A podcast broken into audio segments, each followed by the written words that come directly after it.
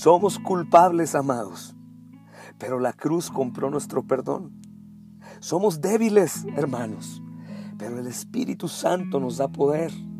Somos necios, pero la palabra de Dios nos provee sabiduría. ¿Qué aporté yo a tu mesa de salvación, Señor?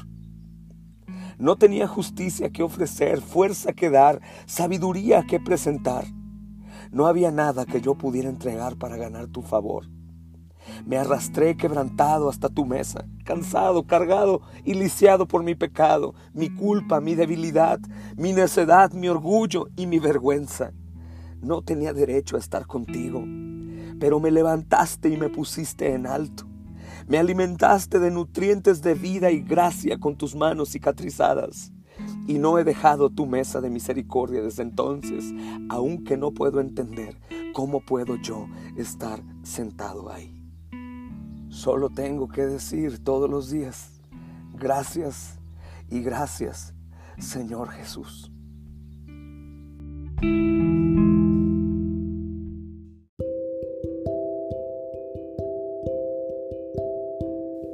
Desobedecemos. Dios nos redarguye y restaura. Dudamos. Dios trabaja para hacernos personas de fe. Tenemos hambre. Dios nos alimenta con abundancia de su gracia. Plenitud de gracia es lo que se nos ha dado. Gracia que es más profunda, más enriquecedora y más grande que nuestro pecado. Esta gracia no suspende operaciones al ver nuestra desobediencia, no nos dará la espalda al ver nuestra duda, no permanecerá quieta al ver nuestra hambre, no, esta gracia es enriquecedora, es gracia perseverante, gracia tierna, gracia poderosa, realmente no hay nada como ella, porque viene de la mano del Señor Jesús, nuestro Salvador.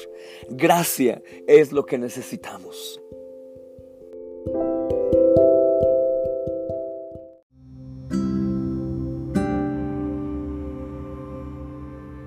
La escritura también habla de este pecado, este vicio, es la pereza. Dice la palabra en Proverbios capítulo 22, versículo 13. El perezoso dice, hay un león afuera, seré muerto en las calles. Esto no es lo que yo esperaba que dijera el proverbio, amados. Yo esperaría que dijera, el cobarde dice, hay un león afuera, seré muerto en las calles, pero dice perezoso, no cobarde. Así que la emoción determinante aquí es la pereza y no el miedo. Pero ¿cuál es la relación de la pereza y el peligro de que hay un león en las calles? Porque no solemos decir, este hombre o esta mujer es demasiado perezoso para ir a hacer su trabajo porque hay un león afuera. No. El punto, hermanos, es que el perezoso inventa situaciones imaginarias para justificar el hecho de que no esté haciendo su trabajo y por eso, en lugar de enfocarse en el vicio de su pereza, dirige la atención al peligro de los leones.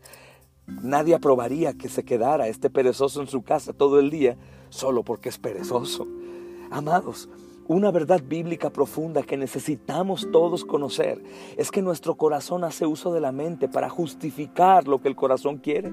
Es decir, nuestros más profundos deseos preceden al funcionamiento racional de nuestra mente e inclinan la mente a percibir y a pensar de modo tal que nuestros deseos parezcan correctos. Aún algunos llegarán a culpar a Dios por su soberanía cuando ellos no cumplen a su responsabilidad. No, hermanos. Esto es lo que el perezoso está haciendo. Tiene un profundo deseo de quedarse en su casa y no trabajar, pero no tiene una buena razón para quedarse en casa, así que la va a inventar.